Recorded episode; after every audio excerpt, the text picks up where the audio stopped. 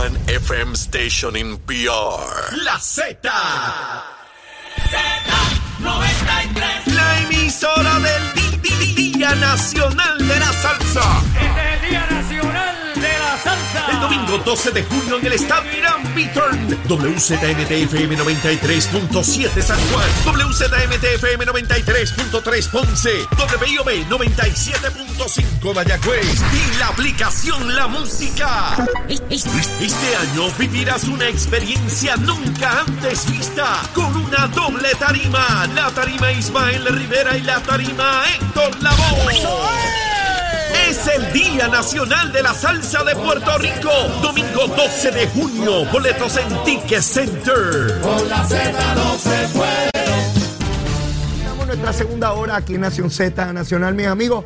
Ya el representante Gabriel Rodríguez Aguiló está aquí como todos los miércoles, listo para quemar el cañaveral junto a mí. Mire, todavía queda, pero no por mucho tiempo más. Usted manténgase ahí. Sin pelos en la lengua. Es esa otra cultura, la cultura de la violencia, donde ver asesinar a alguien es algo muy sencillo. Leo Díaz en Nación Z Nacional por Z93.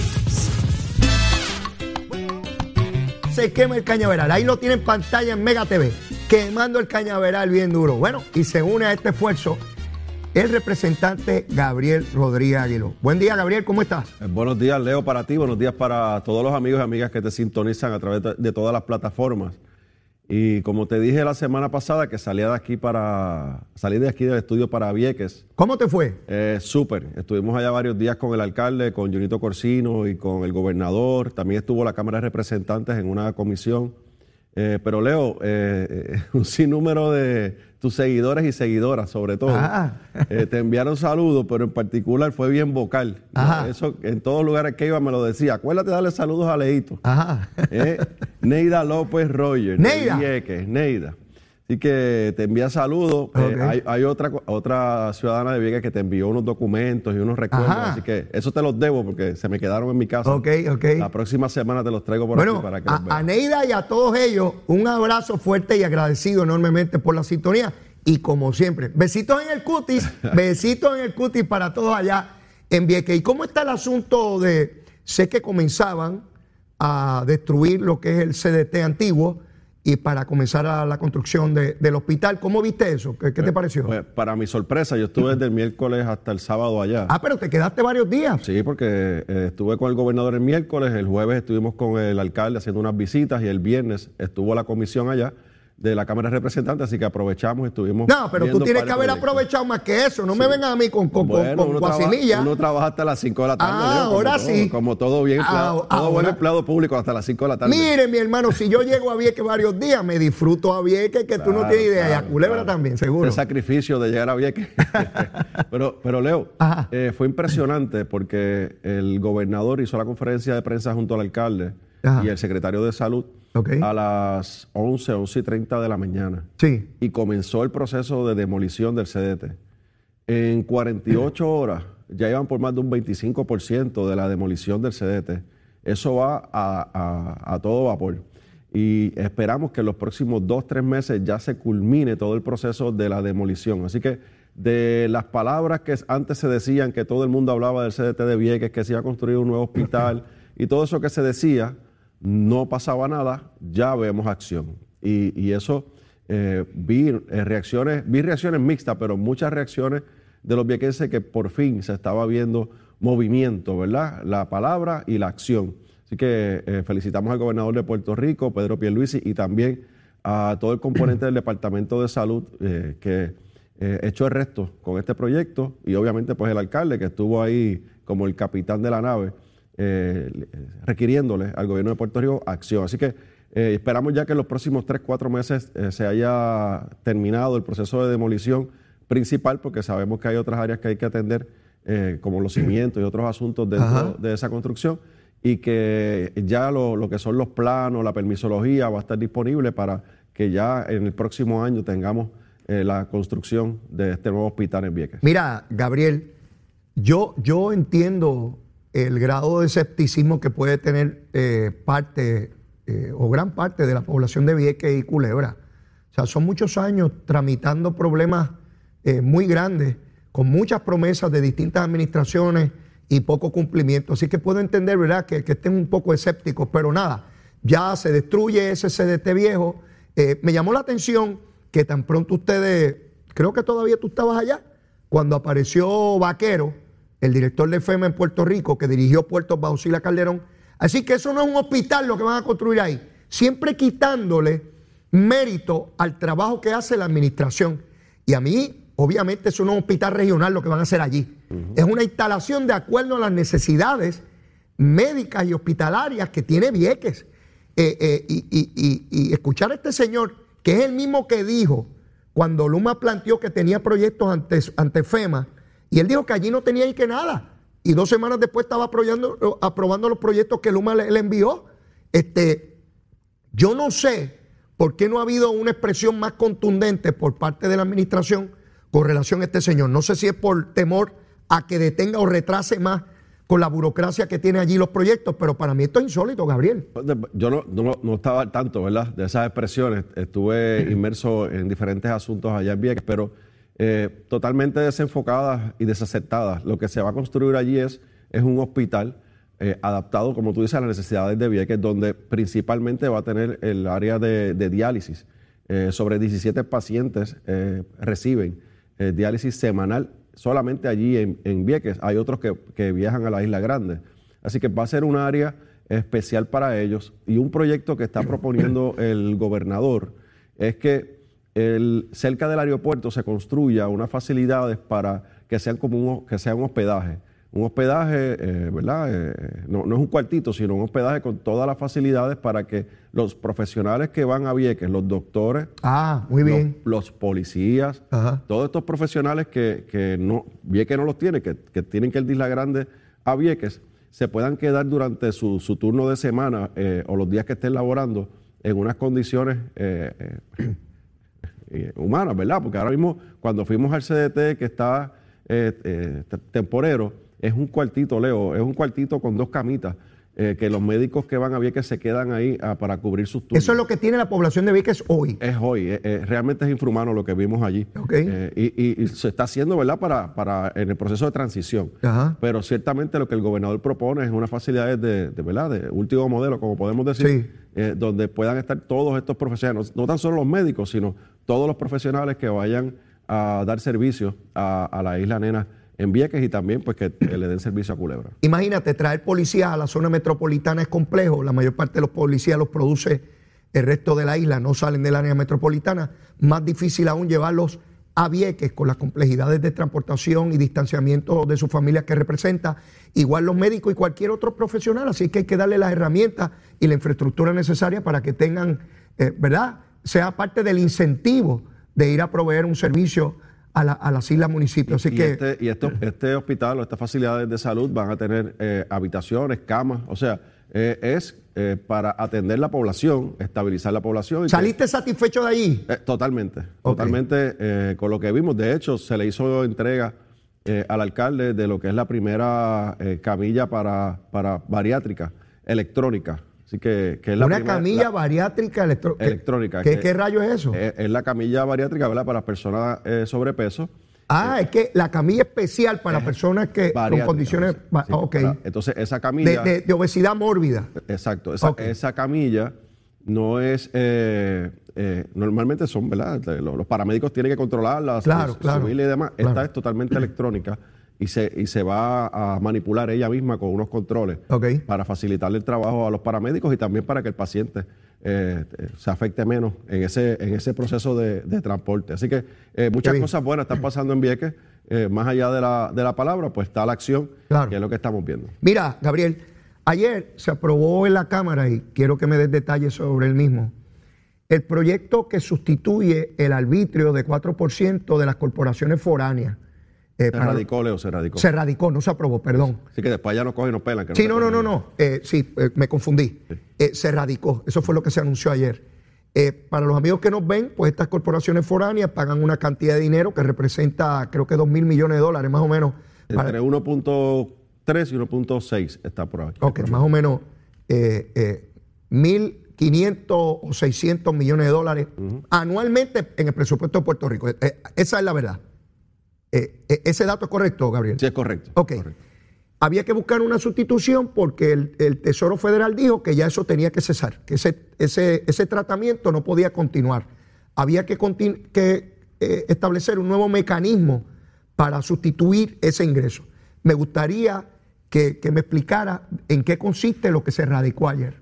Es un proyecto que estuvo trabajando el secretario de Hacienda eh, por los pasados meses junto al IRS, en, en el gobierno federal, Ajá. para buscar alternativas, porque ya el gobierno federal dijo no voy a darle más crédito. El- la ley 154 lo que, crea- lo que creó fue eh, un crédito peso a peso. El, el, el 4% que pagan aquí las foráneas Ok. eh, reciben un crédito a nivel federal. Eh, y eso el gobierno federal pues estaba levantando bandera y, y su- sus preocupaciones hasta llegar al punto que, que ya había establecido que se iba a eliminar ese crédito a nivel federal. Y eso pues ponía una situación difícil a, a Puerto Rico porque estas compañías podían- pueden tomar la, la- la determinación de irse de, de la jurisdicción. Entonces se comenzó este proceso, se llegó a unos acuerdos, unas conversaciones con la gran mayoría de estas compañías en Puerto Rico. No todas están 100% satisfechas, pero la gran mayoría sí. Eh, en lo que van a hacer los diferentes, son diferentes renglones. Eh, ese proyecto, el gobernador lo pudo haber radicado como un proyecto de administración y el gobernador solicitó que fuese un proyecto de ambas delegaciones. Por tal razón, ayer eh, los portavoces, que son los autorizados por el reglamento, firmaron el, el documento a nombre de todos los legisladores del PNP y todos los legisladores del Partido Popular. Por Vamos, que- vamos, vamos, vamos otra vez sobre eso porque eso me parece importante, Gabriel, demasiado importante. Aquí el pueblo puertorriqueño votó en una elección, eligió unas mayorías parlamentarias distintas al partido del Ejecutivo, del que ganó la gobernación. Quiere decir que eso les impone a ambos un nivel de madurez para poder atender y aprobar legislación que sea favorable a Puerto Rico. De ordinario, en gobiernos con partidos anteriores, bajo gobernadores PNP y populares, la lucha era cruenta y feroz. Eso era botellazo limpio todo el mundo. Tú me estás diciendo que el gobernador Pedro Pierluisi, distinto a lo que hicieron otros en el pasado, PNP y populares, ha querido que este proyecto, que pudo haber dicho, ah, esto es mío, esto fue lo que yo negocié, aquí está, o lo aprueban o no, él pidió que las delegaciones del Partido Popular fueran cofirmantes del proyecto, o sea, que aquí estamos todos juntos. Eso fue lo que tú me explicaste. Eh, correcto. Eh, no hubo protagonismo por parte del gobernador. Pudo haber hecho una conferencia de prensa junto al secretario, al secretario de Hacienda, presentar el proyecto, eh, enviarlo a la fortaleza, a la Cámara y al Senado, a la Cámara realmente, porque tiene que ver con las contribuciones. Claro. Así que enviarlo a la Cámara para que comenzara el proceso como un proyecto de administración. Y el gobernador no quiso eso. El gobernador lo que quiso fue que se firmara por parte de los legisladores de ambos partidos de mayor- mayoría y minoría Ajá. y que entonces se comenzara el, el trabajo sin protagonismo. Yo creo que eso es bien importante y demuestra la madurez de- Oh. del gobernador y pues, para evitar controversias mayores y protagonismo, ¿no? Yo creo que lo hace eh, teniendo en cuenta que, que es un proyecto vital para Puerto Rico, que representa un impacto significativo en el presupuesto, pero también representa un impacto en los empleos que crea eh, que crean estas compañías en Puerto Rico y la actividad económica alrededor de ellos. El recaudo, el recaudo, Gabriel, ¿es similar al que se percibe hoy o distinto? podría ser mayor. ¿Mayor? Lo, lo que se percibe es que eh, puede ser mayor. Eh, le crea uno, son diferentes renglones, ¿no? Pa- para que tengas una idea, de un 10.5% aumentaría un 15% de contribuciones fijos, pero eso está atado a la creación de empleo. Yo creo que es algo bien Ah, importante. ok. eh, que por muchos años escuchamos a Carlos Romero Barceló, que en paz descanse, decir que había que imponerle unos, unas contribuciones a las empresas foráneas, pero amarrado, eh, y unos alivios también amarrados a la creación de empleos. Así, así fue. Y, y por esa dirección es que va esa legislación. Es técnica, es un poco complicada, son diferentes renglones, de- depende del bracket donde se encuentre o el renglón donde se encuentre eh, esta manufacturera o esta compañía eh, foránea en Puerto Rico, donde va a cualificar para, para diversos acuerdos o tratados de estos, de estos créditos contributivos y de estos impuestos. La realidad que el efecto neto de, de este, eh, de este proyecto es que Puerto Rico podría tener un recaudo mayor al que está estipulado hoy eh, con estas compañías, lo que da paso a que Puerto Rico tenga una herramienta para entonces virarse y mirar a lo que son los alivios contributivos a la clase trabajadora. O sea que distinto a lo que se esperaba o se anticipó hace tiempo atrás de que esto fuera, eh, ¿verdad? Un, despeñadero, un precipicio y que perdiéramos esa enorme cantidad de recursos en el presupuesto de Puerto Rico y acelerar o, aumentar la crisis de, fondos que se tiene, eh, se ha podido eh, garantizar.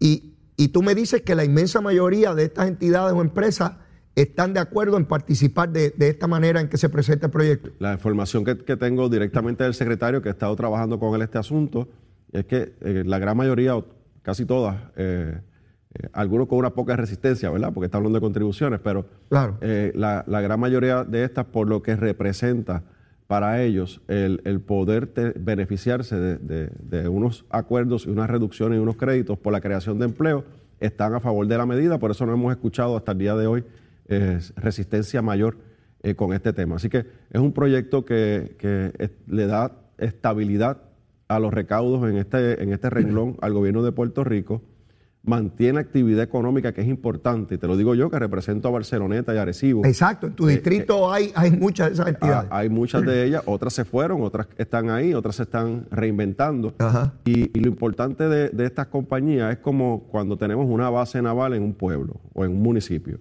que mientras está la base hay una actividad económica alrededor de ellos increíble y una creación de empleo increíble. Cuando la base se va, ¿qué es lo que ocurre? Y desaparece. Eh, lamentablemente esa actividad económica eh, desaparece y es lo mismo que ocurre con estas farmacéuticas porque lo hemos visto, lo, vimos, lo hemos visto en Vega Baja, lo hemos visto, lo hemos visto en otros municipios. Así que eh, la estabilidad que le da al desarrollo económico, la estabilidad que le da a los recaudos del gobierno de Puerto Rico y la estabilidad que crea esta legislación en lo que es el mantener y crear empleos es vital para el pueblo de Puerto Rico, mucho Eso- más aún donde estamos hoy eh, a nivel eh, histórico. Ese proyecto ahora está en manos de Jesús Santa, es un legislador responsable y diligente. Debo entender que le va a dar curso de, de inmediato. Eh, se, se sabe si van a ser vistas conjuntas de Cámara y Senado o cada cuerpo lo atenderá de manera separada? No, no sabría decirte, honestamente. Eh, no, no he escuchado nada. Ayer estuve hablando con Santa y no me habló sobre ese tema. Eh, también hay un proyecto que ellos han llamado el Omnibus de Tatito, que es donde incluye diferentes iniciativas. El ómnibus, como los yanquis, como los americanos, Sí, sí, que le llaman ómnibus a los proyectos A- allá en el Congreso. Acuérdate que Tatito se le sale de vez en cuando el republicanito que tiene por dentro. Mira, yo creo que Tatito es más, más estadista que tú y que yo. Lo que pasa que está guardado está ahí. próximo a definirse, está próximo a definirse. Mira, como la tortuguita desobando bajo la tierra, pero. está próximo a definirse con, con lo que está pasando en el Congreso. Parece, parece que A- sí. Así que la, la realidad es que, eh, eh, no, y los indicios que está dando es que, es que va para el lado estadista. Mira, eh, no, no, no tengo duda. Él para el otro lado no va, dice que eso es diabólico por allá. Sí. Mira, eh, eh, la semana pasada discutimos una serie de medidas eh, anticorrupción que estaban pendientes en la legislatura y el portavoz de la delegación del Partido Popular eh, había dicho que no se habían aprobado porque ustedes no habían sido diligentes con, Ya. con lo, con- con lo que iba a ocurrir. Ah, ¿Dónde están las medidas? ¿Ha pasado algo? Tal y como te dije el miércoles pasado, eh, ayer en la sesión solicité el descargue de dos de esas medidas. Tú solicitaste. Solicité el descargue. Ok. eh, no pudieron oponerse porque obviamente está- estarían oponiéndose a unas medidas que van a combatir la corrupción. ¿Ok? Así que no querían que, que- que- que- quedar en ese predicamento. Y eh, no le quedó más remedio que aceptar el descargue. Eh, el descargue fue de las dos medidas, las principales para mí. Número uno, la que prohíbe que los contratistas den donativos a las campañas políticas 90 días antes de la elección. Esa se aprobó. Es, bueno, se aprobó el descargue. ¿Ok? Eh, ahora está en el trámite, ya está en el hemiciclo para que la gente nos entienda. Ya no está en la comisión, la sacamos de la comisión y la llevamos al hemiciclo. ¿Ok? El reglamento establece que se tiene que, eh, se, se tiene que atender el próxima, la próxima sesión. O sea, que sería la semana que viene. Eh, sí, pues sabes que esto es de semana a semana. Sí, Así yo que sé, yo sé. El próximo martes es la sesión, así que el próximo martes estamos, estaremos allí para hacer nuestras diligencias para que eh, se apruebe el proyecto, se incluya en el calendario, se discuta y se incluya en el calendario. El, el próximo proyecto es el que eh, establece que todo, toda contratación en el gobierno de 250 mil dólares o más tenga que ser a través de participación, o sea, de subasta. Competencia. Con competencia, no puede ser por, por invitación. Sí, este es mi pana. Exactamente. Así que son dos proyectos importantes que, que van, a- van de la mano del proyecto que se aprobó ayer, que es el proyecto, aunque hicieron un sustitutivo, Leo, para quitarle el nombre del autor de la medida, que es increíble, Ajá. es el proyecto de Che Pérez Cordero, representante por acumulación del PNP, donde obliga a los municipios a hacer subastas para la contratación del recogido de desperdicios Sí, che, sólidos. Che Pérez fue el primero que radicó ese proyecto. Sí, entonces buscaron un proyectito de otros representantes del Partido Popular y hicieron Sí, un es protagonismo, es protagonismo. No, para quitarle el nombre, chicos. Es que Sí, son, sí. son las niñerías, son las Sí, niñerías que, que están ocurriendo allí. Ok. Así que. Pero se aprobó. Sí, se aprobó, se aprobó ayer, así que eh, ahora pasaría al Senado, esperamos Senado. que el Senado lo apruebe.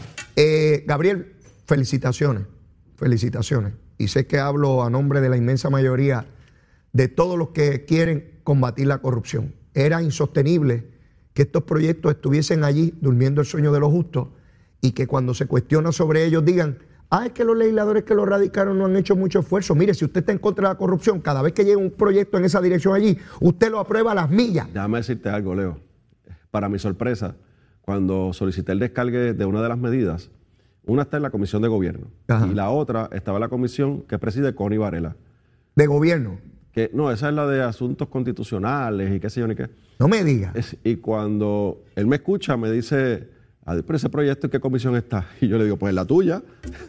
él, él ni se había O enterado. sea, que que Connie no sabía que tenía ese proyecto en la comisión. Sí, entonces me da la excusa de que es que las, las agencias no han sometido los memoriales explicativos. Mire, señor, para combatir la corrupción no hace falta que ninguna agencia te diga lo que tú tienes que Claro. hacer. Tú lo examinas, lo, lo verificas que tenga, que cumpla con los requerimientos constitucionales, que eso, eso se hace con los asesores legales de la Cámara o de, tu o de la Comisión, y se, se lleva a discusión y aprobación.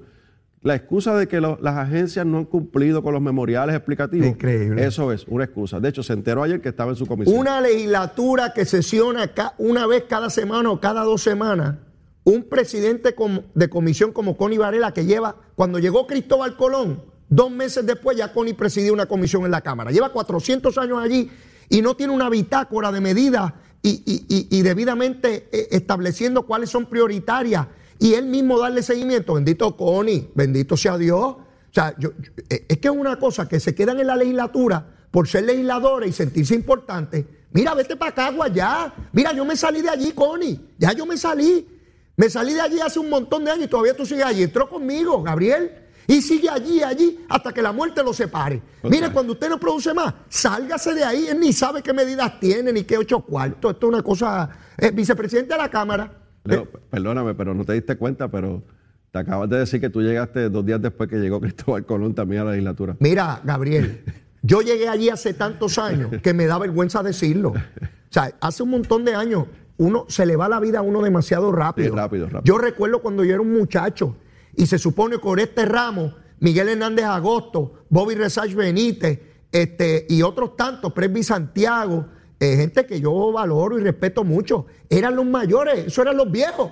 Y ahora yo soy de ese grupo. El tiempo, Gabriel, ¿cuánto Yo voy tiempo? por ahí, tú- yo voy por ahí, no te creas que yo voy por a- ahí. A eso voy.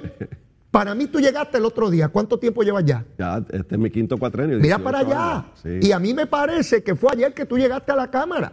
Cuando yo me fui, tú todavía no estabas allí. Y mira ya el tiempo que lleva. Entonces uno debe sentir cuando se siente productivo en un cuerpo legislativo, o en cualquier lugar, no solamente en un cuerpo legislativo. Pero qué bueno, Gabriel. Nuevamente te felicito. Hiciste lo que me prometiste, que ibas a pedir el descargue. Ya lo pediste, están descargadas las medidas y se supone que el martes se aprueben, ¿verdad? Correcto, el martes vamos a hacer nuestras diligencias para que se discutan y se incluyan en el calendario. Muy bien, Gabriel. Ayer se suscitó una, un evento, para mi sorpresa, y es la destitución de, de Fernós como presidente de la Universidad Interamericana. Me tomó por sorpresa porque decir el apellido Fernós es sinónimo de la Universidad Interamericana. Yo conozco a Manuel desde, fue profesor de Derecho, decano de la Escuela de Derecho, rector del recinto metropolitano y presidente de la universidad por ya 22 años, más de dos décadas. Yo sé que Manuel la política lo, altera. Y te digo esto porque las elecciones de 1996, yo no sé si tú lo recuerdas, Pedro Rosselló estaba citado por los estudiantes al recinto metropolitano. Pedro Rosselló. Los estudiantes lo estaban esperando y cuando Pedro Rosselló, gobernador, llega al portón principal, Fernó se le cuadra al frente y le dice que no lo va a dejar entrar. Pedro Rosselló lo cuestiona y le dice, ¿por qué? Dice, porque usted altera el orden institucional. Y Pedro le dijo, pero si ahí hay un revolú y hay hasta una orquesta, yo no altero nada. Él se le cuadró y Pedro Rosselló lo tuvo que sacar del medio y entrar a la actividad. Eso ocurrió, eso ocurrió.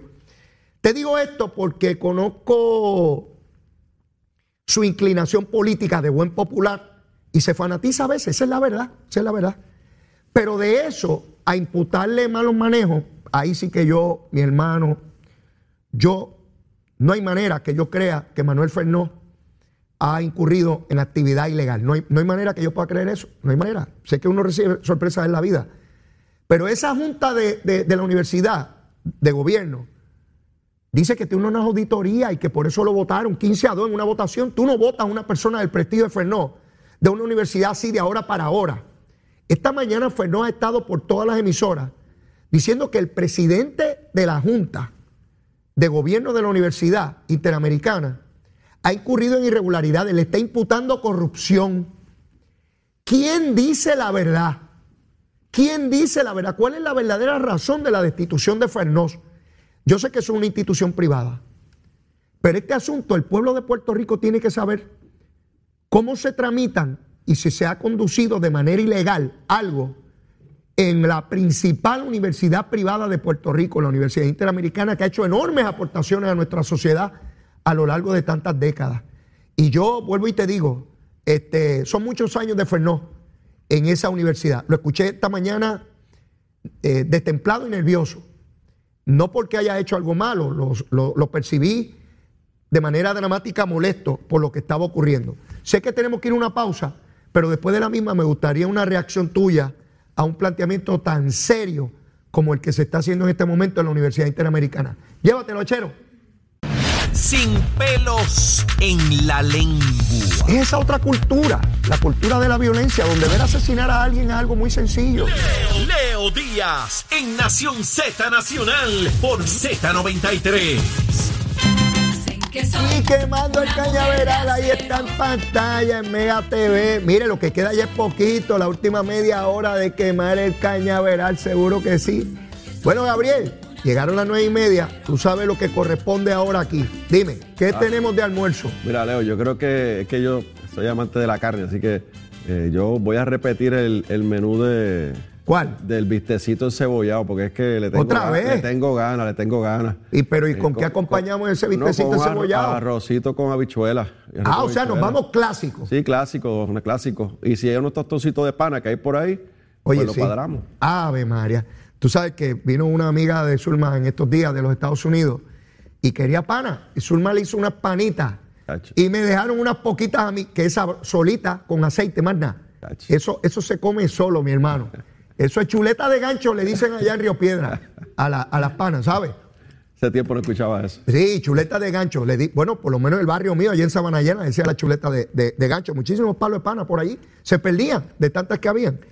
Quiero volver a repetir el nombre del jovencito que se graduaba, que se graduó en su colegio, que fue a la fiesta eh, y luego que salió tomó un Uber, hubo un carjacking y lo hirieron de un disparo. Está en centro médico, están solicitando sangre para él. Se llama Max, Max Guijur Colón, Max Guijur Colón. Este joven estudia en el mismo colegio que mi, que mi hija menor y lamentablemente pues sufrió un disparo, todavía convalece, esperemos que Dios lo ayude y que pueda continuar. Eh, Gabriel, estamos hablando de un niño con beca presidencial, estamos hablando de una eminencia. Eh, claro, es una tragedia, no importa quién sea, por supuesto, pero estoy hablando del potencial de esta criatura. Acaba sus estudios, va a universidad y sencillamente se monta en un Uber y viene un bandido y, y- y le dispara a, a- a este jovencito. Una, una tragedia. Dime, tú que tienes hijos, yo que tengo hijos, vemos la tragedia de Texas y sencillamente uno se queda sin palabras, se, se frisa.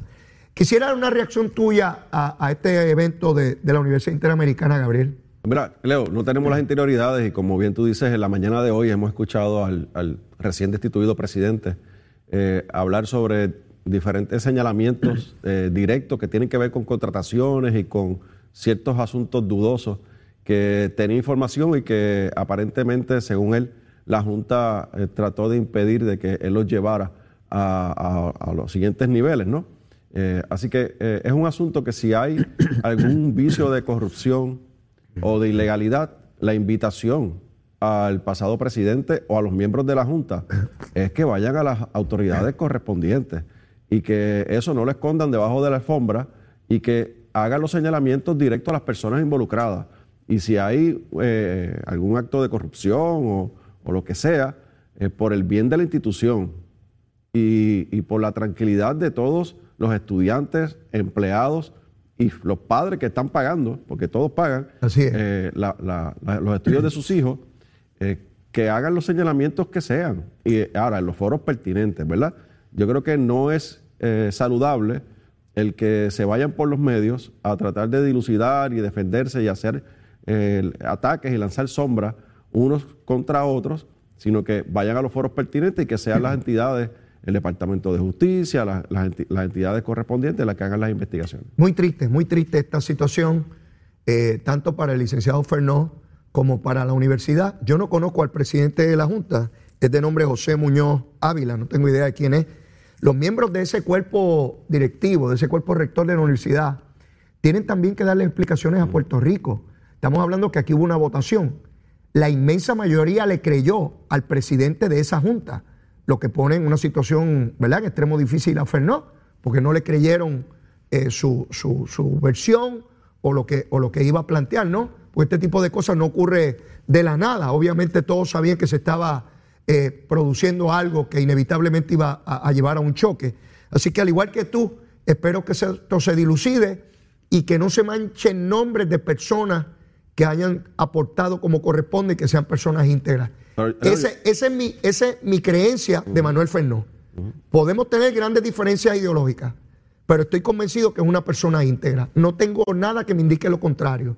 Y, y- pero no quiero que su, que su reputación se dañe así porque así, pero si también incurrió en alguna actividad impropia, pues también lo debemos saber. Y, y el profesor Fernández dice que bueno, dijo que eh, continúa con la cátedra, ¿no? Así que va a continuar en la ¿Quién universidad. tiene una posición de, de carrera en, en la Escuela de Derecho? Eh, por eso, imagínate los estudiantes frente a ese profesor que, que está siendo imputado Así eh, es. eh, o fue destituido por, por algo que nadie sabe. Yo creo que por la salud, ¿verdad? la integridad de la universidad, que representa un sinnúmero de estudiantes y de profesionales significativos en Puerto Rico, eh, deben dilucidarlo lo antes posible, no en los medios, sino en los foros pertinentes. Pero algo importante, Leo, las juntas toman determinaciones colegiadas. Así es. No es solamente el presidente, el presidente podrá eh, tratar de influenciar y presentar su caso o lo que sea, pero al final del día eh, son eh, determinaciones colegiadas, así que hay muchas cosas que Si explicar. no, si no recuerdo mal, la votación fue 15 a 2, o sea, 15 personas para votarlo de la universidad y dos que votaron a favor de, de él. Eso es una votación dramática. Nada, esperemos a ver qué surge en los próximos días y le vamos a estar dando seguimiento a esto.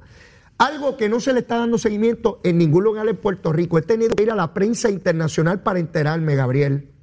Mira dónde estamos en una sociedad tan mediática como la nuestra donde nos enteramos de todo. Este asunto que te voy a plantear ahora me enteré por la prensa internacional. El próximo 30 de mayo hay un juicio en Cuba. ¿A quienes van a juzgar? Van a juzgar a Michael Castillo y a Luis Miguel Otero. Los van a juzgar porque son compositores y cantantes de la canción Patria y Vida. Patria y Vida. Contrario a Patria o Muerte, que fue el desarrollo cubano para justificar la revolución cubana, era la patria o morirte.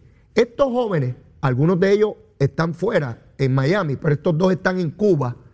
El gobierno cubano los está procesando porque entiende que esa canción Patria y Vida, oye ese título, Patria y Vida, es revolucionaria y va en contra y lo que procura es desestabilizar al gobierno cubano. Yo veía esto, este juicio es el lunes que viene en Cuba. Obviamente esto es una patraña, esto es una farsa. Pero yo me pregunto a los artistas puertorriqueños y artistas del mundo entero que tienen la posibilidad de escribir la música que quieran, hablando malo, insultando al que quieran, diciendo que hay que tumbar el gobierno, y todo eso está amparado en su derecho a libertad de expresión y nadie los puede tocar. No solamente no pueden tocar, pueden hacer millones de dólares vendiendo su música. Y en Cuba se considera una amenaza al Estado una canción. ¿Qué tú crees? Bueno, Leo, eh, yo no escucho a ninguno de los que se tiran a la calle aquí en Puerto Rico ¿Ninguno? en contra del gobierno, de las iniciativas del gobierno. Eh, no los he escuchado. eh, a María de Lourdes, al Partido Independentista Puertorriqueño, a Manuel Natal y todo ese grupo, los sectores de, de, protesta masiva que tienen diferentes nombres, los colectivos que le llaman ellos, ¿qué han dicho sobre eso? ¿O es que tampoco lo habían visto? A, los, a los artistas, por ejemplo, el famoso René Calle 13. ¿Qué ha dicho, qué, qué expresión ha hecho sobre este, este asunto? Ya escribió una canción a favor de estos jóvenes. Eh, de, para, manifestarte, para manifestarse. Una canción de denuncia de, ese atropello. Como la hizo Cani García cuando el asunto de retiro de los maestros. ¿Te acuerdas? Sí. Eh, que inmediatamente ella cambió su versión de su canción, la última, y la, la, llevó hacia una letra para favorecer a los maestros. Y esa es su expresión. Claro. estamos criticando. Y hay que respetarlo. Claro. Eh, pero ya está escribiendo Cani García la canción para apoyar a esos compañeros artistas cubanos. Pues ahí ves la doble vara, Leo. Eh, prefieren hacerse de la vista larga cuando un gobierno como el de Cuba, un gobierno totalitario, socialista, eh, va en contra de, la libre expresión, va en contra de los jóvenes y ellos miran para el lado porque están a favor de ese gobierno. Esos son los del Junte, este Leo, casualmente, eh, el, líder del Partido Independentista, ¿qué ha dicho sobre esto? Que tanto se acerca a los jóvenes y defiende a los jóvenes y le habla a los jóvenes de lo que él llama la patria nueva. Esa es la patria nueva que ellos quieren. Callar a los que están en contra del gobierno y darle espacio a los que los favorecen en su asunto ideológico.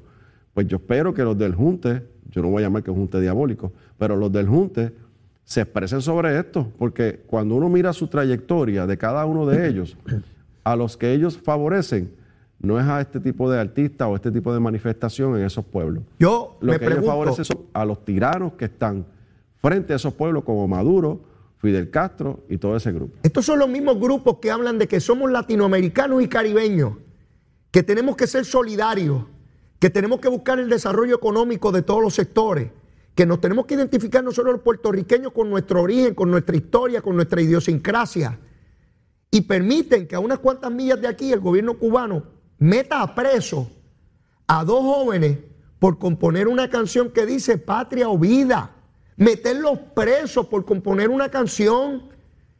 Esos son los que dan clases aquí de democracia, Gabriel, que nos hablan de cómo deben ser los gobiernos libertarios, eh, guardar los derechos. Mira, todo eso es un paquete y una mentira. Y por eso yo le doy gracias a Dios todos los días por tener la oportunidad de hablar aquí y que este pueblo escuche, yo no me hubiese enterado si no es por la prensa internacional. ¿Qué prensa de aquí ha puesto un titular sobre esto? Ninguna. En la radio, en la televisión. ¿Saben lo? Mira, los que nos ven y nos escuchan, Gabriel, es la primera vez que escuchan el nombre de Michael Castillo, Luis Miguel Otero, que son compositores de la canción Patria o Vida y que están presos y esperan un juicio el próximo lunes para que le metan 5 o 10 años por componer una canción de paz.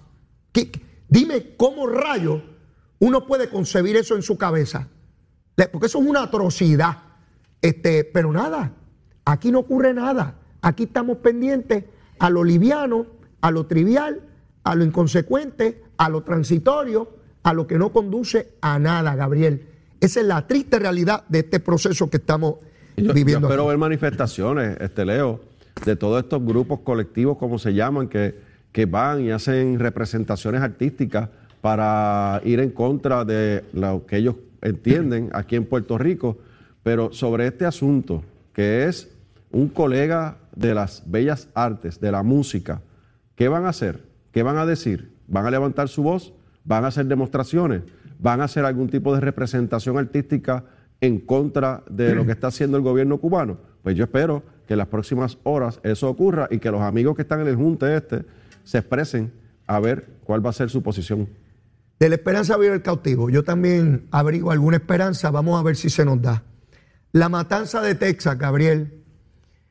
Eh, he visto, mientras ha estado en las pausas del programa, algunas de las fotos de los niñitos.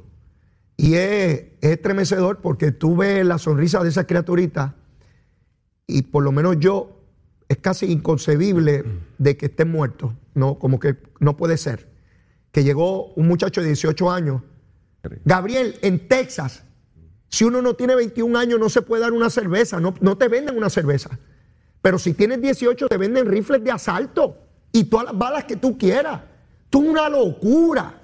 Y todo porque los legisladores federales, allí, porque esta organización, el National Rifle Association, les da chavito en cabildeo, no acaban de regular, porque no se está diciendo que se prohíban las armas, eso está establecido constitucionalmente, la posibilidad de tenerlas.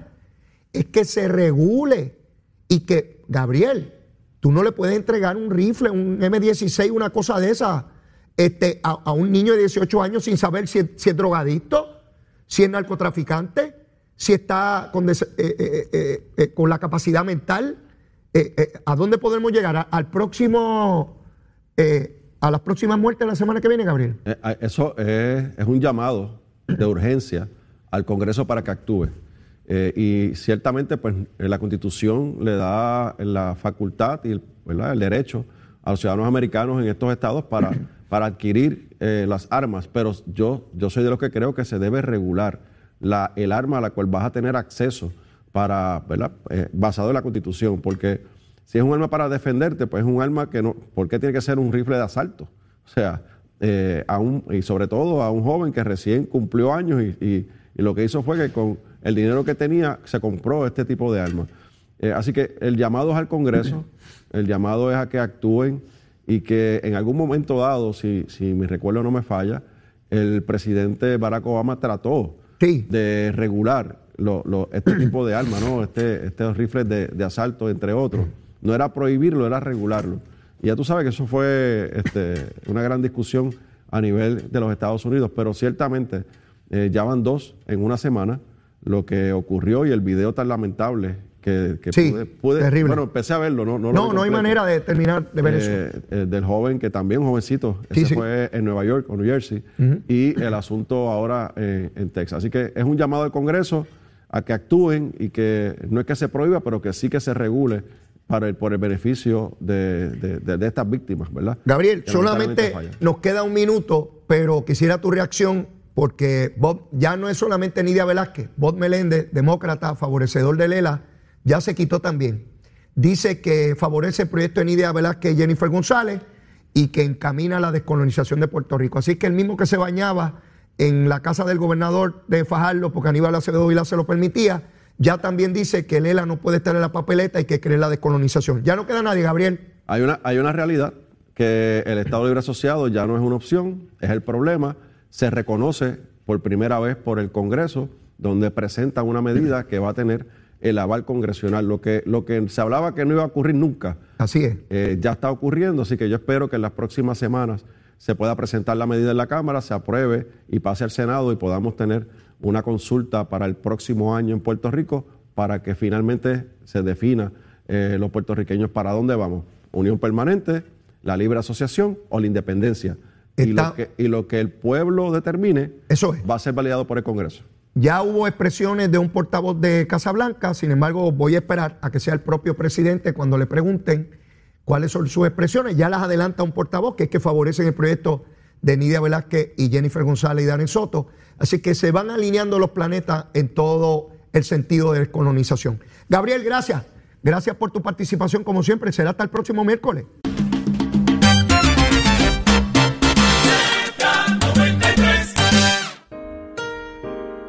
Y antes de terminar el programa quiero hacer un llamado final, un ruego, un ruego a todos aquellos que son donantes de sangre, por favor, en el banco de sangre de Centro Médico para el jovencito Max eh, Colón. Max Guijur, debo decir, Max Guijur Colón. Este jovencito fue víctima en su carro Uber, salía de la fiesta de graduación de su colegio, estudia en el colegio donde estudia mi hija menor, y contento de, alegre de salir de su fiesta y lamentablemente en un carjacking en el Uber eh, fue herido de bala. Necesitan sangre para él. Por favor, vamos, vamos a donar sangre para este jovencito. Vamos a dar vida, por favor. Mire, yo no tengo tiempo para más. Si usted todavía no me quiere, mire, quiérame que yo soy bueno, se lo digo yo. Y Zulmita, mire, se lo pone, se lo pone bajo juramento, seguro que sí, que soy bueno y más. Mira, garantía extendida me dieron, seguro que sí. Y si ya me quiere, sígame queriendo. Si lo que hay es amor por ir para abajo para todo el mundo. Mire, los quiero mucho. Será hasta mañana. Cuídense mucho. Besitos en el cutis para todos. Llévatela, chero.